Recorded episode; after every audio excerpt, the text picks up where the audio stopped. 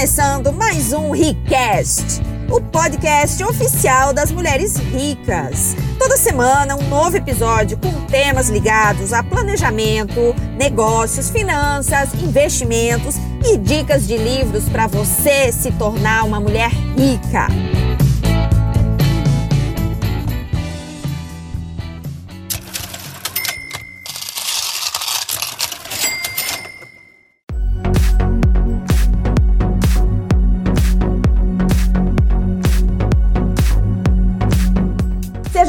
Bem-vindas à maratona de estudo aplicado do livro Como Aumentar o Seu Próprio Salário. Dicas práticas para a gente começar a partir de agora a transformar as nossas atitudes e assumir o controle dos nossos ganhos financeiros, né?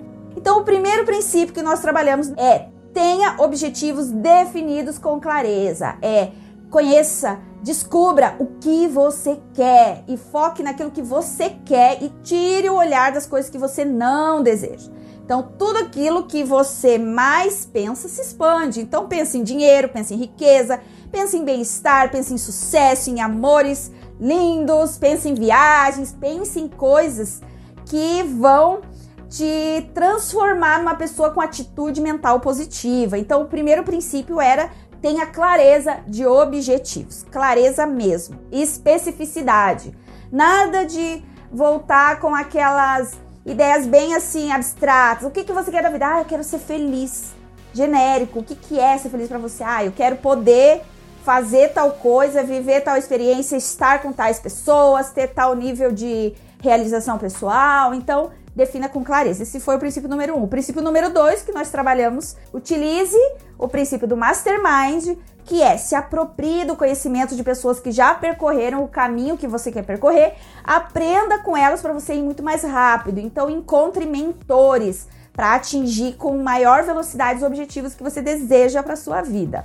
O terceiro princípio foi desenvolva uma personalidade atraente. E aí a gente falou muito, né, que não é aquela coisa de usar decotes, usar mini saia, não é isso. Então, tiveram várias características de uma pessoa de personalidade de sucesso. Nós abordamos todas essas características, quais daquelas estava precisando investir mais tempo para desenvolver. O quarto princípio era faça uso da fé aplicada, que nada mais é do que tenha fé em você mesma. Acredite que você é capaz de aprender o que você quiser aprender e realizar tudo aquilo que a tua mente conceber. E foi dali que surgiu aquela frase famosa do Napoleão Hill que é: tudo que a mente humana pode conceber, ela é capaz de realizar. Tá bom? Então esse foi o princípio da fé aplicada e o outro princípio era desenvolva o hábito de ir além. Olha que maravilhoso fazer mais do que você é paga para fazer, é entregar mais do que é esperado de você. Isso seja nas relações afetivas, nas relações comerciais, nas relações profissionais. Então é desenvolver o hábito de ir além, naturalmente. E abandonar aquelas atitudes, aquela postura de ah, não vou, ah eles não me pagam para isso, não sou paga para isso. Cara, você não vive para ser paga, você vive para resolver problemas, contribuir com o mundo, transformar o ambiente onde você está num lugar melhor para as pessoas que estão ali com você. Então, esse é o hábito de ir além, que é o quinto princípio de sucesso e independência financeira do livro Como Aumentar o Seu Próprio Salário. Hoje nós vamos ver mais três princípios do Napoleão Hill. E, gente, dá assim, tipo, 150 páginas, tá? Só esses três princípios. Eu sintetizei a essência desses três princípios para compartilhar aqui com você. Aquilo que fez sentido para mim, né? Como eu falo, o meu livro, ó, todinho rabiscado, todo marcado, cheio de post-its, né? O meu método de aprendizagem é esse. Eu tenho que me relacionar com os livros que eu leio. Agora com o Kindle, né, eu faço a mesma coisa, só que lá, né, marcando com o dedo. Também é maravilhoso o Kindle, gente. Você lê muito mais tendo mais ferramentas, né? E dedicando tempo. Então vamos lá ao nosso sexto princípio de sucesso e independência financeira do Napoleão Hill.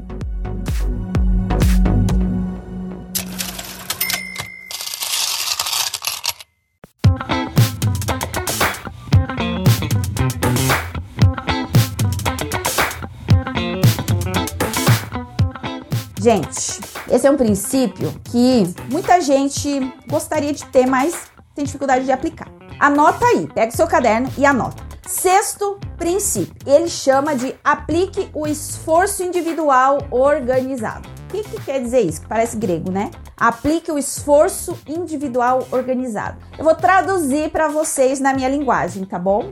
O que ele quer dizer com isso é tenha iniciativa de colocar em prática aquilo que você se propõe a fazer. Pare de só pensar e desejar as coisas e use o TBC, que é o método que eu propago, que eu estimulo as mulheres, né, a tirar a bunda da cadeira. Basicamente, esse princípio que ele chama de maneira muito rebuscada, ele fala de aplique o esforço individual organizado, nada mais é do que você exercer a iniciativa própria de ação. É o poder pelo qual você tira os seus objetivos do papel e coloca em prática. E é a antítese, olha que palavra bonita, Antes é o contrário da procrastinação, que é um hábito muito presente na vida de muitas pessoas que não atingiram o sucesso ou não têm a renda que desejam ou não vivem o trabalho que faz sentido, que tem propósito. Essas pessoas geralmente elas têm o hábito de procrastinar, elas querem mudar. Elas desejam uma mudança, mas elas não tem livre iniciativa de mudar aquela situação, de tomar decisões, de sair atrás de outra coisa. Então, esse princípio nada mais é do que você aumentar a tua capacidade de ação. É ter iniciativa de mudar as coisas que você quer mudar, tá bom? Então, basicamente é isso. E aí, gente, nesse princípio, ele fala o seguinte: todas as pessoas bem-sucedidas são pessoas de ação, não são pessoas que vivem só mentalizando ou só desejando. São pessoas que agem, que realmente é, têm livre iniciativa de tirar a bunda da cadeira e fazer aquilo que elas dizem que vão fazer. Então é bem o contrário do que a gente às vezes vê muitas pessoas quando vira o ano. Provavelmente você não é assim, mas eu conheço gente que é assim e eu já fui assim também. Virou o ano, você faz uma lista, né? Pega assim uma folhinha, pá, escreve 50 coisas que você gostaria de realizar no ano, que a gente chama de as minhas metas e objetivos do ano, a minha lista de, de desejos ou de objetivos que eu vou realizar no ano. Isso acontece lá em janeiro. Quando passa o carnaval, essa listinha aqui, ela já tá esquecida dentro de alguma gaveta ou dentro de algum livro ou perdida por aí, né? E aí, quando termina o ano, a pessoa desespera e ela pensa o quê? Não, ano que vem eu vou fazer um ano diferente. Ano que vem eu vou tirar do papel as coisas que eu não tirei do papel esse ano. Só que isso, gente, se repete por 5, 10 anos. Quando você olha para trás, parece que 10 anos atrás foi ontem, não é? Quando você olha para trás, você pensa: "Nossa, parece que foi ontem que eu tinha 30 anos de idade, 29. Agora eu tô com 39, vou fazer 40". Aí você pensa assim: "Nossa, o tempo passou muito rápido". Mas aí quando você olha para frente, você pensa 10 anos à frente. Quando eu tiver 49 anos, nossa, tá muito longe. Ai, não vou pensar nisso não. 10 anos para frente tá muito longe. Você já reparou como nosso senso de tempo, ele é meio estranho? Você olha para trás, parece que foi ontem. Quando você olha para o teu futuro, parece que está muito longe e aí hoje você não faz o que precisa ser feito. Então esse princípio ele trata de você parar de viajar no tempo de maneira tão assim é polarizada. É você conseguir ter a mesma noção de velocidade quando você olha para o passado, você tem a mesma noção de velocidade quando você olha para o seu futuro. É você saber que vai passar rápido. E já que vai passar rápido e o tempo vai passar de qualquer jeito, passe por esse tempo construindo a vida que você quer viver. Para não chegar 10 anos à frente, você olhar para trás e pensar: nossa, passou tão rápido. Ano que vem eu vou fazer diferente. Você não vai fazer diferente ano que vem se você não se transformar numa pessoa diferente, se você não tiver uma mentalidade diferente, se você não tiver uma iniciativa diferente, tá bom? Então é disso que trata esse princípio. Outra coisa que é interessante que ele fala aqui é o seguinte: aquelas pessoas que conseguem organizar o seu esforço diário, as suas iniciativas diárias cotidianas, naturalmente chegam na frente muito mais rápido do que aquelas pessoas que ficam à deriva, sem metas, sem objetivos definidos, sem uma motivação clara do porquê que tá acordando e levantando da cama todos os dias, tá? Então, é você se tornar uma pessoa que domina a sua iniciativa de ação vai naturalmente te fazer te transformar num ser muito mais capaz de aprender mais coisas, de desenvolver mais habilidades, de entregar mais e melhor o serviço que você quer entregar para o público que você quer atingir, seja dentro de uma empresa ou seja no teu negócio próprio. E com isso, você vai ter muito mais condições de estabelecer os patamares de ganho que você quer. Você tem que conseguir estabelecer o teu salário. E você só vai conseguir isso, lembra que a gente falou ontem, se você se tornar uma pessoa, digamos, indispensável. A gente costuma ouvir assim que, ah, que não existe ninguém indispensável.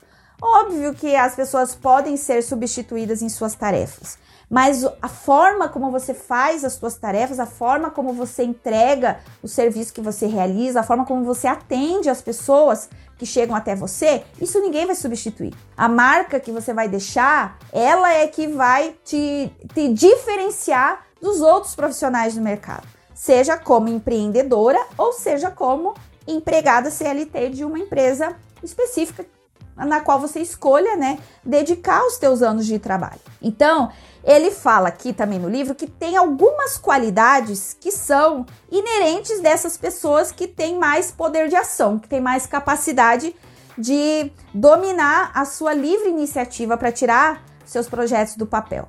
Ele listou 31 características, mas dessas 31, eu selecionei 13, que eu acho que realmente qualquer pessoa pode desenvolver, qualquer pessoa pode aplicar. Então anota aí essas 13 qualidades das pessoas que possuem livre iniciativa e que são bem-sucedidas ao ter essas características, tá?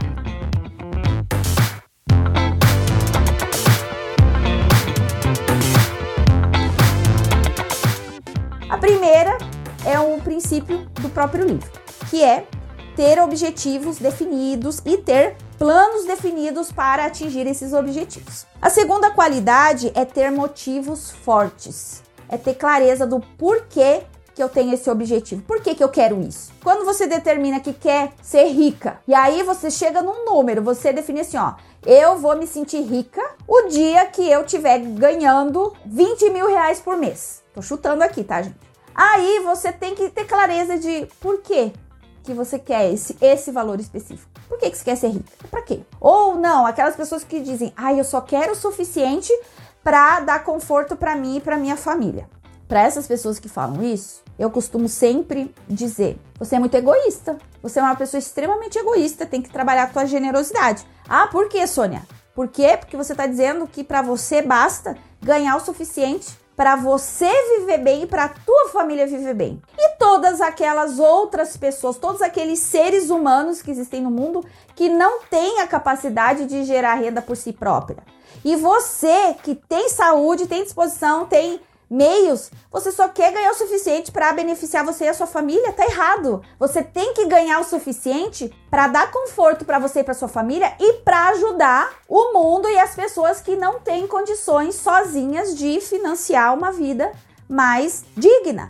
Então, você deveria querer ficar rica, se tornar uma mulher rica, para contribuir mais para o mundo e não só para pagar uma viagem para você e dar conforto para tua família. É muito egoísmo você falar que você tá satisfeita ganhando o que você ganha porque dá para pagar as contas. Isso é muito egoísmo. Então, você realmente vai conseguir evoluir como pessoa quando você pensar assim, ó, eu tenho condições de ter mais sucesso financeiro porque através do meu sucesso financeiro eu vou beneficiar muitas pessoas ao meu redor e vou ajudar muitas causas que eu acredito. É para isso que o teu dinheiro vai vai ter um significado mais elevado e aí você vai ganhar um motivo mais forte para agir, tá bom? Então, a segunda qualidade é você ter motivos fortes para buscar esses objetivos que você estabeleceu para você mesmo. A outra qualidade é a autodisciplina, tá? E a autodisciplina aqui é aqui fala o seguinte: você tem que ter autodisciplina suficiente para dominar a tua cabeça e o teu coração. Ou seja, a pessoa que não consegue controlar as próprias emoções, ela dificilmente vai conseguir ter controle sobre outras pessoas e sobre os resultados que ela quer obter. Para mim fez muito sentido isso quando eu li e tipo, faz sentido todo dia quando eu penso em autodisciplina, sabe? Outra qualidade, gente, persistência, tá? Persistência com base na vontade de vencer, de superar aqueles obstáculos, de fazer cada dia um dia melhor. Então, ele fala o seguinte, ó: a maioria das pessoas são boas iniciadoras. As pessoas têm boas iniciativas, mas têm pouca acabativa. Porque desiste logo que começa a aparecer os problemas ou alguns obstáculos, a pessoa desiste daquele projeto, daquele objetivo que ela tinha, né? Então, essas pessoas que desistem logo nos primeiros obstáculos, nos primeiros sinais de que a, o plano vai precisar ser redirecionado, essas pessoas nunca vão longe em nenhum empreendimento. Em nada que ela se propõe a fazer, ela vai conseguir muito longe, porque ela desiste muito fácil. Imaginação é a outra característica dessas pessoas que têm poder de ação, né? Que tem uma livre iniciativa mais desenvolvida. Então, ele fala o seguinte: é, pessoas que têm uma imaginação bem desenvolvida são muito mais capacitadas a buscarem soluções diferentes para os problemas do dia a dia.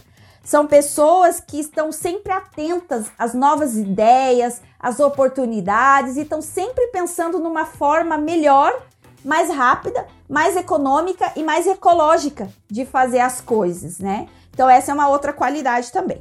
Mais uma qualidade: hábito de basear as opiniões suas em fatos reais, ao invés de confiar em suposições, evidências e boatos. Isso aqui também para a vida, né? Então, é, quando você vai emitir a sua opinião sobre alguma coisa, pensa bem onde você está baseando a tua opinião. Se é porque você lê uma manchete lá no Facebook e aí você nem lê a matéria ou o artigo, você já vai lá fazer o seu comentário para dar sua opinião que nem foi solicitada, entendeu? Você é esse tipo de pessoa? Ou você é aquele tipo de pessoa que quando você vai emitir a sua opinião, você está embasada em evidências, em fatos reais? Ou você toma partido só porque você é uma pessoa polêmica e você acha que o mundo tem que te ouvir e aí, tipo, é, acha que a sua opinião é tão importante assim que as pessoas têm que ouvir a sua opinião sem fundamento nenhum, né? Então, as pessoas que têm sucesso, elas têm o hábito sim de opinar, mas elas opinam com base em fatos reais, tá?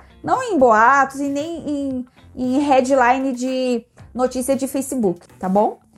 Outro, outra qualidade que é o hábito de ir além, é fazer mais do que se é pago para fazer. Ter uma atitude mental e agradável. Essa é uma outra qualidade das pessoas de ação. Outra qualidade, determinação. Olha que legal, determinação é terminar o que você começa, né? Antes ali a gente falou que as pessoas têm muita iniciativa e pouca acabativa. Aqui fala que é uma qualidade justamente você ser uma pessoa determinada e saber que uma derrota ou um projeto seu que fracassou ou uma iniciativa sua que você tentou e não deu certo, não é um fracasso permanente. É uma situação, é um fracasso situacional. E você ter a capacidade de lidar com aquilo sem se abalar completamente, sem entrar em depressão, sem chutar o balde e desistir de tudo. Então, uma pessoa determinada, o que, que ela faz com o fracasso? Ela analisa o que, que aconteceu para que o resultado que ela desejava não tenha sido alcançado. Então é isso que uma pessoa determinada faz. E essa é uma característica que vai te levar muito mais longe, tá? Então, a pessoa determinada, a gente nunca usa a desculpa de ter fracassado em alguma coisa para não tentar de novo. Mas a diferença que aí algumas pessoas confundem teimosia com determinação. A pessoa fala: "Não, eu sou muito determinada". Não, minha amiga, você não é determinada, você é teimosa que a pessoa determinada, ela tenta de novo de outra maneira. Ela tenta de novo de uma maneira melhor do que ela fez anteriormente. Ela não fica tentando do mesmo jeito. Porque se do mesmo jeito não deu resultado, se ela continuar naquele caminho, ela não é determinada, ela é teimosa, né? Tá ali batendo com a cabeça na parede, já sabe o resultado que vai dar, agir daquele jeito está apegada à sua forma de fazer. Então, se você não muda a sua forma de fazer, você dificilmente vai ter um resultado diferente do que você teve anteriormente, tá bom? Outra coisa que é interessante, e essa aqui, gente, eu tive que lidar muito com isso porque eu sofria.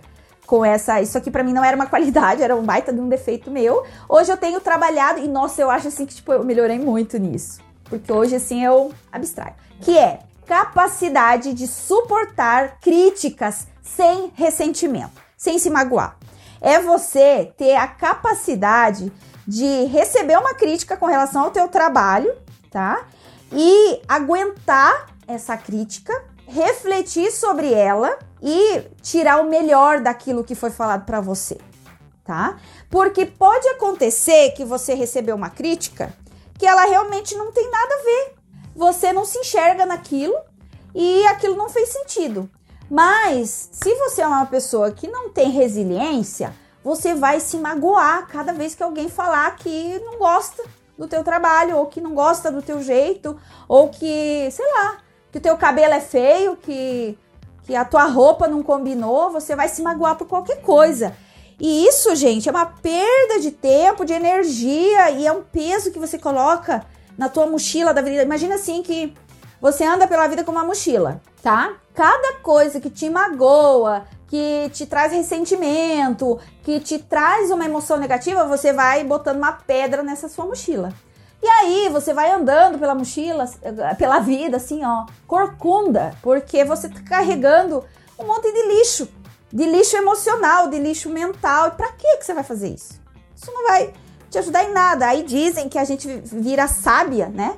Que a sabedoria vem com a idade. Pra que que você vai esperar ficar velha para ter sabedoria, gente? Se você já sabe, está nos livros escritos, a sua avó provavelmente deve te dar um monte de conselho desse jeito. Mas não, você continua lá, ficando magoadinha com tudo que te fala. Então, é, tem que trabalhar isso em você, né? Tem que trabalhar. E era uma, uma dificuldade que eu tinha também. Eu me importava muito com a opinião dos outros. E de tanto eu me importar com a opinião dos outros, eu levei muitos anos para conseguir realizar as coisas que eu queria, porque eu ficava sempre preocupada com o que, que os outros iam pensar a meu respeito. E no final das contas, quem pagava meus boletos era eu, não eram os outros. Eu não pagava conta com a opinião dos outros, né? E eu perdi anos da minha vida preocupada e sofrendo quando alguém não gostava de mim, ou criticava o meu trabalho, ou é, me fazia ter a impressão de que eu não era boa o suficiente para alguma coisa. Mas aí, eu, claro, eu trabalhei isso. Eu fiz constelação familiar, eu fiz curso de coaching, eu fui para imersões comportamentais porque eu precisava me conhecer e eu precisava é, entender como que eu era, porque quando você não se conhece o suficiente, qualquer coisa que a outra pessoa te fale vai te abalar, né? Agora, o autoconhecimento te dá uma capacidade de ter clareza de quem é que você é, que defeitos você realmente tem. E quando as pessoas hoje fazem críticas a meu respeito, me dão feedback, eu tenho com muita tranquilidade eu consigo receber aquilo porque muito do que me falam eu já vejo em mim.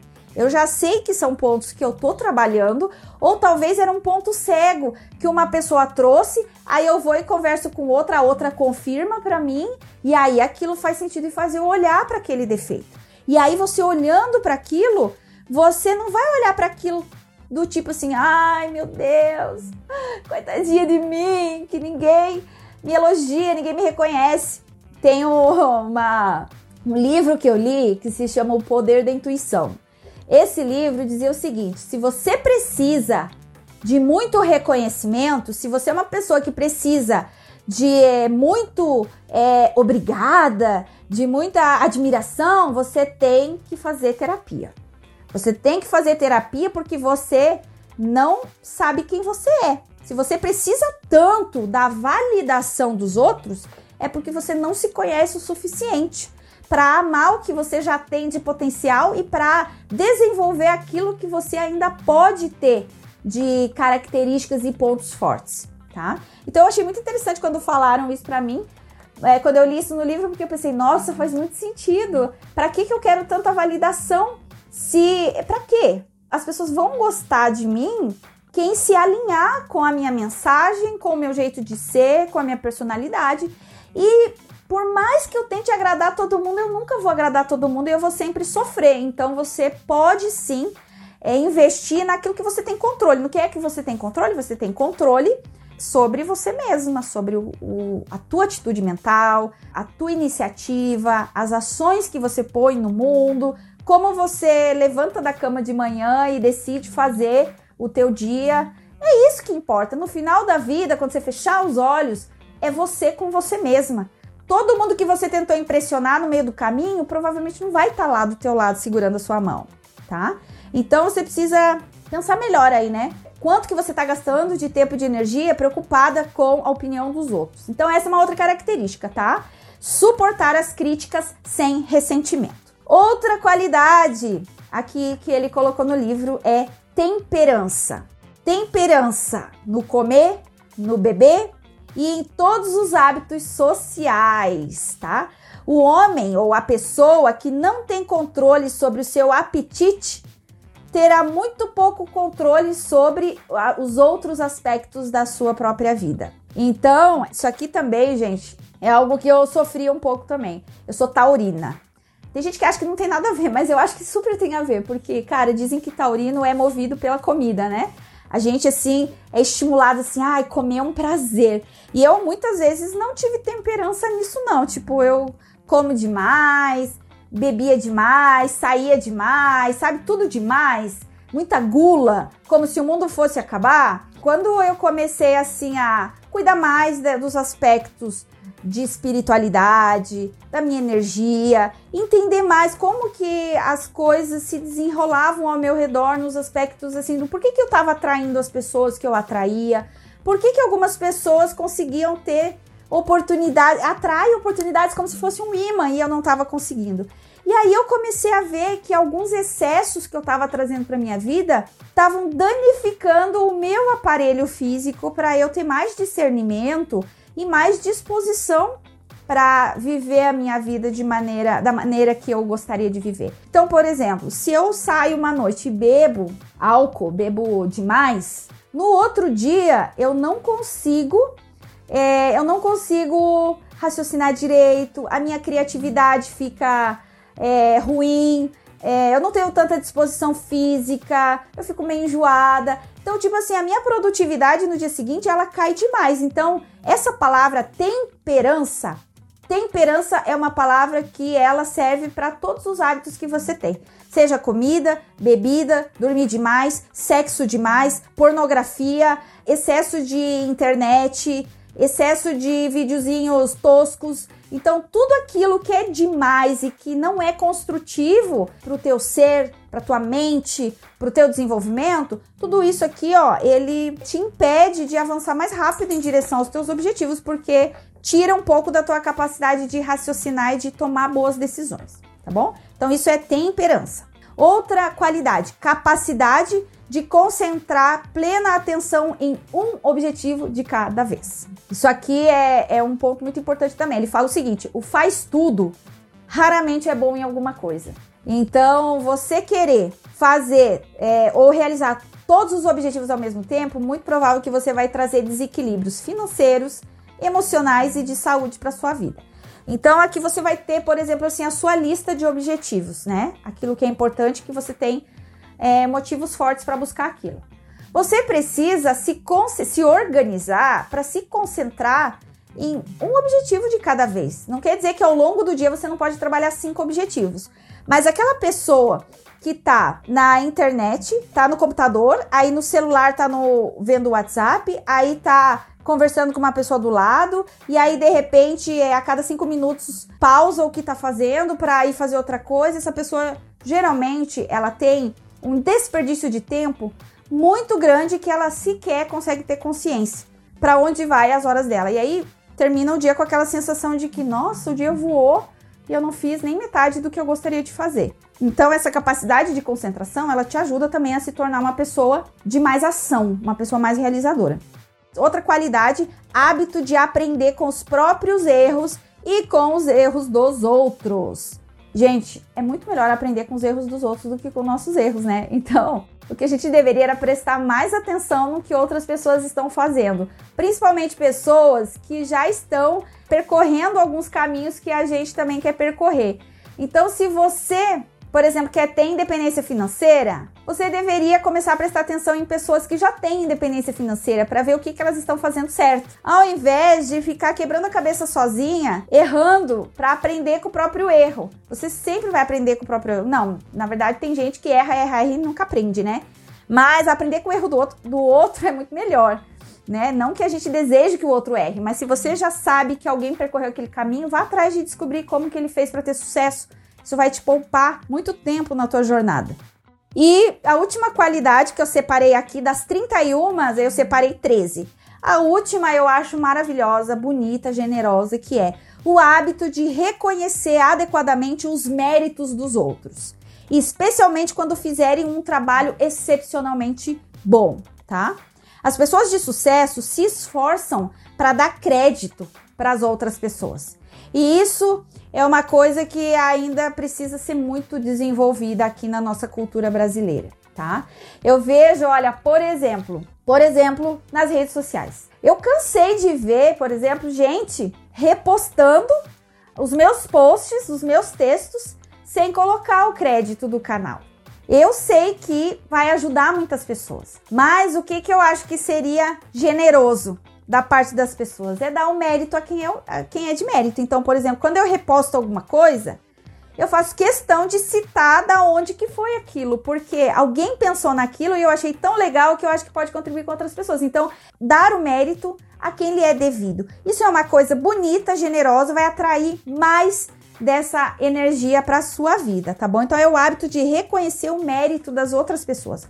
E assim, ó, se você não tem nada de bom para falar para o outro, quieto, tá? Tá cheio de gente por aí querendo sempre deixar a sua opinião, a sua crítica, achando que a tua crítica vai mudar a vida do outro. Não vai, amiga. A tua crítica vai, não muda nem a tua vida, vai mudar a vida do outro. Então, gaste mais tempo é validando pessoas, sabe? Elogiando, ressaltando os comportamentos e as atitudes positivas. Você vai ajudar muito mais do que só fazendo crítica por aí, né? Então, essa é uma dica bem legal. E aí, para finalizar, esse princípio que a gente está falando aqui, de ter livre iniciativa, né, ter um esforço para agir mais do que só falar, ele fala o seguinte, ó.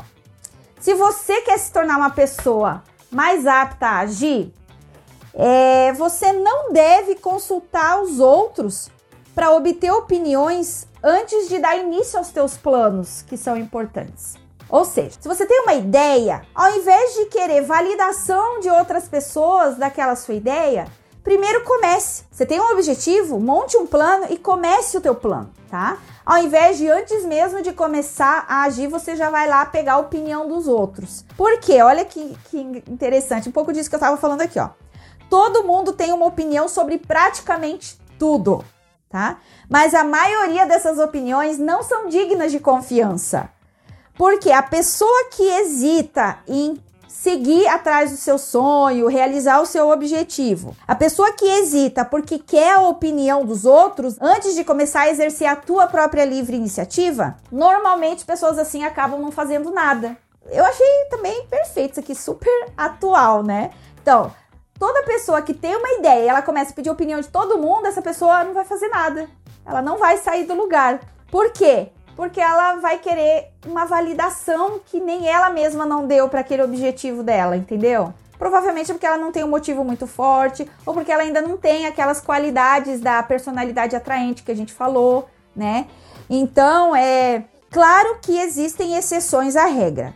Há momentos em que o conselho dos outros é absolutamente essencial para o sucesso. Mas se você se refere a opiniões improdutivas, tá? De espectadores que nunca passaram por aquilo que você está querendo construir, é melhor você deixar para lá. É por isso que eu às vezes eu falo aqui, ó, não aceite crítica construtiva de quem não construiu nada. Então, qual conselho é que é adequado quando você tem um projeto que você quer começar? Você tem que buscar pessoas que são experts no assunto, tá bom? É, aí ele fala que o seguinte, ó, Evite como se fosse uma epidemia essas opiniões de quem não construiu aquilo que você quer ou quem não tem experiência naquilo que você quer buscar como objetivo. Evite como se fosse uma epidemia, pois é exatamente isso que as opiniões ociosas são: uma doença, tá? Todo mundo tem um monte delas e a maioria das pessoas distribui essas opiniões livremente, sem serem solicitadas. Se você quer uma opinião na qual possa confiar, consulte uma autoridade no assunto. Pague pelo conselho, mas evite opiniões gratuitas, porque em geral opiniões gratuitas valem exatamente o que se paga por elas. Nada. Eu achei muito genial também isso aqui, porque na hora me caiu assim a ficha, eu, caraca, eu quero abrir uma empresa e aí eu fico conversando com quem é servidor público. Mas, poxa, quem trabalha no serviço público tem outras motivações. A pessoa quer segurança, a pessoa quer estabilidade, a pessoa vem com um mindset diferente de quem quer empreender. Quem quer empreender está disposto a tomar risco, está disposto a, a ter ganhos no longo prazo. É, não se importa de não ter clareza completamente do seu plano, porque acredita que aquilo vai dar certo e vai trabalhar para que aquilo dê certo e não ter necessidade de ter uma renda fixa todo mês. Então são motivações diferentes, né? Quando caiu essa ficha para mim, isso fez muito sentido assim, e eu comecei então a a procurar melhor com quem que eu iria me aconselhar com relação aos projetos que eu quero desenvolver, tá bom? Vamos lá. Então, gente, quando. E, e olha só, que é muito verdade, é que aqui finaliza essa parte aqui, né? Quando você vai começar um projeto, você começa a pedir a opinião de todo mundo, muito provavelmente que você não vai tirar esse projeto do papel, porque a maioria das pessoas vai dizer para você: "Não, isso é muito arriscado. Não, não faz isso agora não. O Brasil tá em crise. Vai ser muito difícil isso dar certo, porque você não tem experiência. Mas você nunca abriu um negócio, como é que você vai se arriscar? Mas você vai fazer isso sozinha?" Então você vai ouvir um monte de opiniões contrárias e é muito grande a chance de você desistir do teu projeto. No entanto, se você buscar conselho com as pessoas que são autoridades no assunto, você vai ter elementos concretos para saber como construir o teu plano, como fazer dar certo. E aí, quando você foi lá e fez e deu certo, aquelas mesmas pessoas que te criticaram, quando vão te ver no topo, vão falar: nossa, eu sempre acreditei em você. Ou então vamos dizer: Nossa, você teve muita sorte, isso aí foi sorte. Então elas sempre vão dar um jeito de pôr água fria, jogar água fria em cima do teu sucesso, porque elas é, não têm talvez coragem de tirar os próprios sonhos do papel e elas vão tentar pôr água fria em cima dos teus, porque elas precisam de companhia, né? O fracasso precisa de companhia. O sucesso, o caminho do sucesso, às vezes, ele é um pouco solitário. Mas o caminho da pobreza, da mediocridade, que pobreza entenda mente pobre, ele é cheio de companhias, né? Então, é, a gente precisa ter clareza que o caminho, às vezes, ele começa um pouco solitário. Mas depois você vai ver que você vai encontrar muitas pessoas com essa mesma mentalidade também de crescimento. Então, olha só, não fique desanimado se os outros lhe disserem que não é a hora certa para você tirar o seu projeto do papel. Sempre é a hora certa para a pessoa que sabe o que quer e trabalha para alcançar os seus objetivos. Simples assim. É isso que trata esse princípio do usar a sua livre iniciativa para se tornar uma pessoa mais realizadora, ok?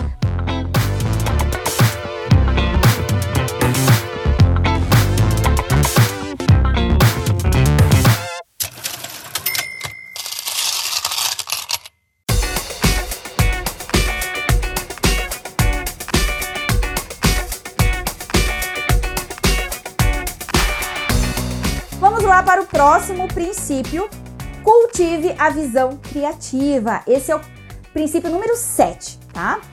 E aí ele fala o seguinte: visão criativa, gente, traduzindo nada mais é do que cultive a tua imaginação, tá? Alimente a tua imaginação. Desenvolva uma visão criativa para negócios, para oportunidades, para melhoria das coisas que você faz no teu dia a dia. Tá bom?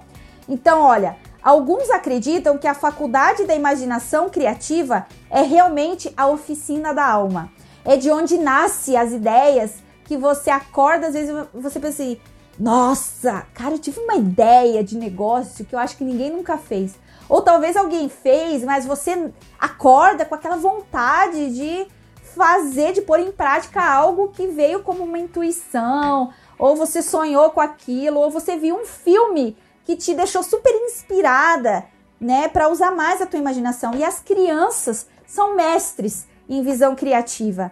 As crianças, elas têm uma capacidade genial de criar, de imaginar. Elas sentam no chão e elas imaginam. E com o passar dos anos, a gente vai perdendo essa capacidade de visualizar coisas que não existem.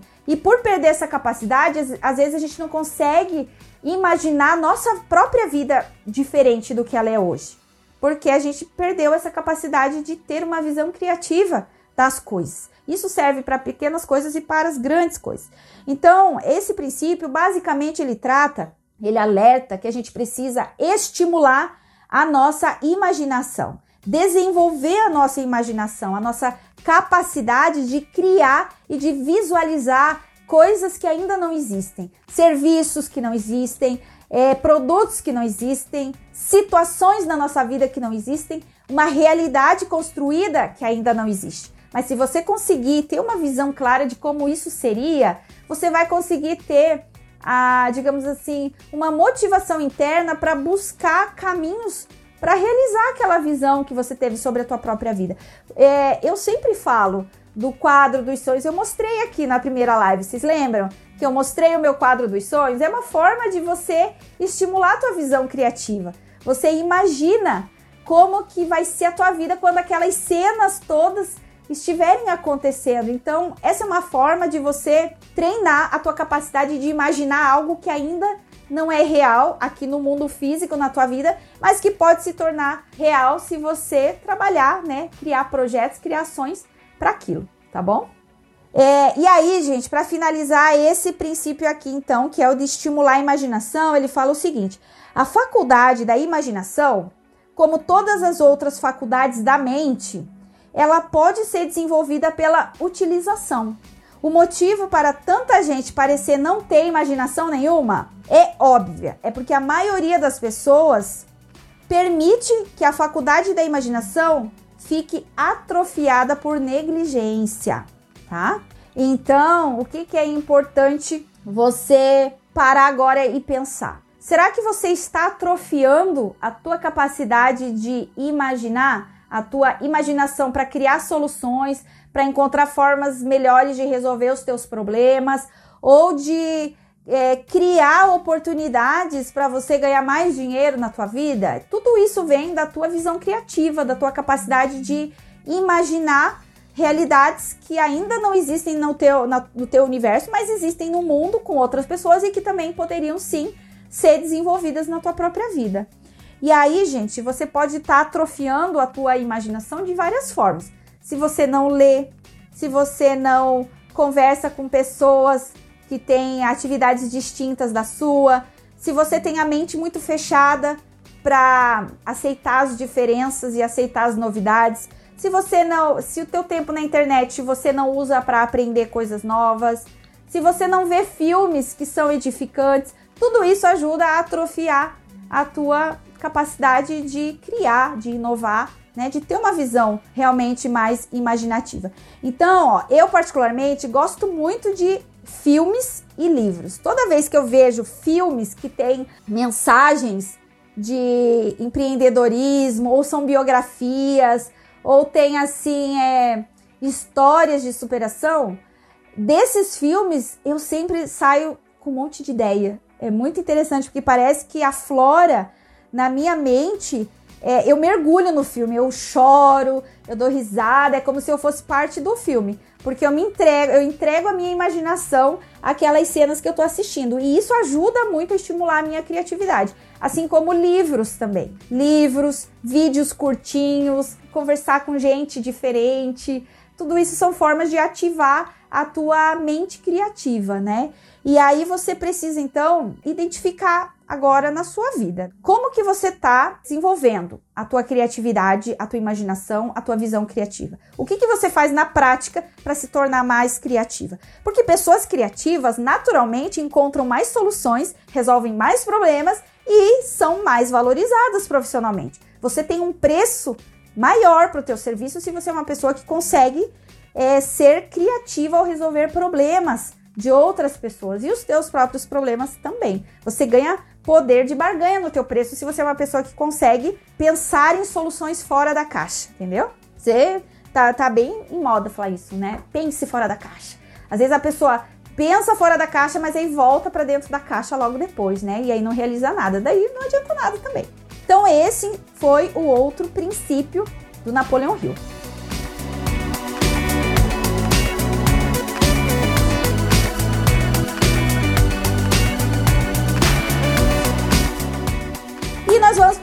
Princípio da noite de hoje, que é o princípio número 8, o princípio de sucesso e independência financeira do nosso livro Como Aumentar o Seu Próprio Salário, nosso clássico do Napoleão Hill.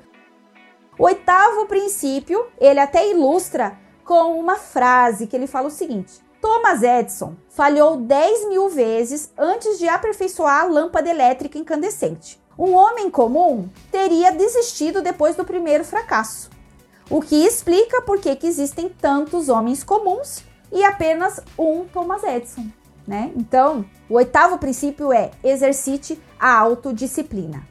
Aqui, quando ele fala autodisciplina, a gente pode traduzir como exercite o controle sobre si mesmo, sobre a sua persistência, tá? Então, autodisciplina é, tem a ver muito com persistência e autocontrole, tá? E aí ele fala o seguinte: Autodisciplina pode ser definida como o ato de tomar posse da própria mente, controlar a si mesmo. Só que fazer isso pela persistência. O preço da autodisciplina é a eterna vigilância. Ela não pode ser adquirida de nenhuma outra maneira e não existe preço promocional. Ou se obtém a autodisciplina por esforço próprio ou não se consegue. E aí ele fala o seguinte: a autodisciplina começa com o domínio dos teus próprios pensamentos. Sem controle sobre os pensamentos, não pode haver controle sobre as suas ações. Digamos, portanto, que a autodisciplina inspira você a pensar primeiro e agir depois. O procedimento mais comum entre as pessoas é primeiro agir e depois pensar no que fez. E às vezes perde-se muito tempo. E aí, gente, com relação à autodisciplina, ela exige domínio dos traços de caráter além das emoções. Autodisciplina exige muito autoconhecimento, porque você precisa, primeiro, saber qual, o que, que rouba a tua autodisciplina. Segundo, você tem que ter capacidade de planejar o seu tempo para realizar aquilo que você se propôs. Autodisciplina é você conseguir controlar a si mesma. Então, é você ter controle sobre o teu tempo, sobre o teu dinheiro, sobre as tuas ações, sobre as tuas emoções e sobre os teus pensamentos. É autodisciplina. Autodisciplina, então, é esse controle geral sobre você mesma. E aí tem uma, um trechinho que é muito importante, é muito interessante. Ele fala o seguinte: se uma pessoa almeja alto cargo na vida, essa pessoa não tem tempo para perder com outras atividades que não sejam essenciais, além daquelas necessárias para atingir o seu objetivo ou, no máximo, cuidar um pouco da sua recreação. Então, eu deixo aqui uma outra pergunta para você refletir sobre a tua autodisciplina, sobre o controle que você tem sobre si mesmo, tá? No que que você gasta o seu tempo hoje? Como que você gasta o seu tempo? Lá no meu desafio, no nosso desafio Você Mais Rica em 21 Dias, que eu tenho aqui várias a, aluninhas que estão no desafio agora, né? A gente tá já indo para o final do desafio, mas um dos desafios é justamente mapear para onde vai o seu tempo. Você não mapeia para onde vai o seu dinheiro? Para você saber quanto você gasta com balada, com comida, com moradia, com combustível, etc. Para onde vai o seu tempo? Como você gasta o seu tempo? E a maioria das pessoas nunca fez esse mapeamento concretamente. As pessoas é, chutam. Ah, eu gasto 7 horas dormindo, gasto mais X horas comendo é, e tantas horas no trabalho. Mas não é assim que se mapeia. É dentro das 8 horas de trabalho, como é que você gasta o seu tempo? São 8 horas focadas produzindo?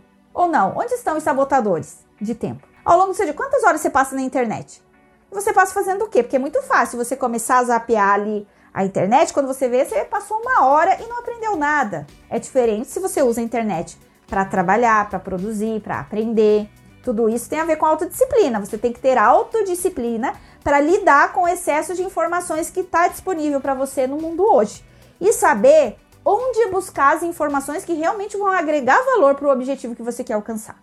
Isso é autodisciplina. Então, mapeie para onde vai o seu tempo. Como você gasta o seu tempo hoje? E no final, faça uma reflexão. Você aprende algo novo todos os dias? Ou tem dias que você vai dormir no piloto automático, o dia passou, você nem viu o dia passar. Tem gente que não vê nem o ano passar quando vê, pensa: Meu Deus, a gente já tá em setembro, o ano tá quase acabando e eu não realizei nem metade daquilo que eu queria realizar. Então, gente, é piloto automático. Quem tem autodisciplina não entra no piloto automático da vida e assume o controle do tempo, do dinheiro, das ações, dos pensamentos, das emoções e dos resultados que vai alcançar na vida, ok? Quando você descobrir qual é o teu nível de autodisciplina e você tomar a decisão de ser uma pessoa mais autodisciplinada, você vai ver que o movimento da tua vida vai ser sempre de crescimento. E na vida, como na natureza, na vida humana, ou você está crescendo ou você está morrendo. Eu aprendi isso no seminário Os Segredos da Mente Milionária. E aquilo lá é, me tocou muito. Fez muito sentido para mim. Que assim como na natureza, uma planta, ou a planta está em fase de crescimento, ou ela já cresceu tudo que tinha que crescer e começa a morrer. Então, o ser humano é a mesma coisa. A natureza humana é ou você está crescendo ou você já está morrendo. E aqui não tem a ver com idade, gente. Tem a ver com postura diante da vida. Se a cada dia você vai dormir e você não sente que você aprendeu algo novo, que você se tornou uma pessoa diferente do dia anterior, você está morrendo, você não está crescendo. Então você precisa mudar esse movimento aí da tua vida. O teu foco tem que ser o que que eu quero aprender hoje. Nem que seja aprender com um erro, mas não vá dormir sem fazer essa reflexão. O que que eu aprendi hoje? Com o que que eu me maravilhei hoje, né? E aí a gente faz o diário da gratidão. Você pode ter várias técnicas para isso. O que você não pode é entrar no piloto automático. Porque aí quando você se der conta, você já está lá no leito de morte, vai olhar para trás e vai pensar: "Meu Deus, eu queria mais tempo. Ah, se eu pudesse voltar no tempo para fazer tudo diferente". Então, para que, gente? Para que chegar lá para se dar conta disso, né? Se você teve uma avó, se você conversa com uma pessoa idosa, é o que eles vão te falar. Eles vão dizer: aproveite a vida, não gaste tempo com o que não vale a pena, não perca seu tempo se preocupando com algo que na segunda-feira que vem já não vai mais fazer sentido. Foque hoje em aprender tudo que você puder.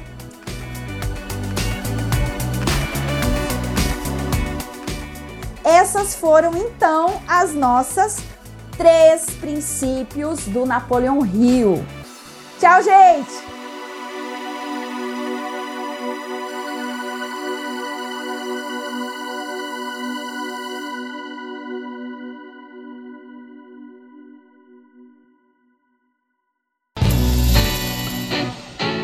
Você gostou desse conteúdo, se conecta comigo pelo arroba Mulheres Ricas BR. Espero por você, beijos e até a próxima.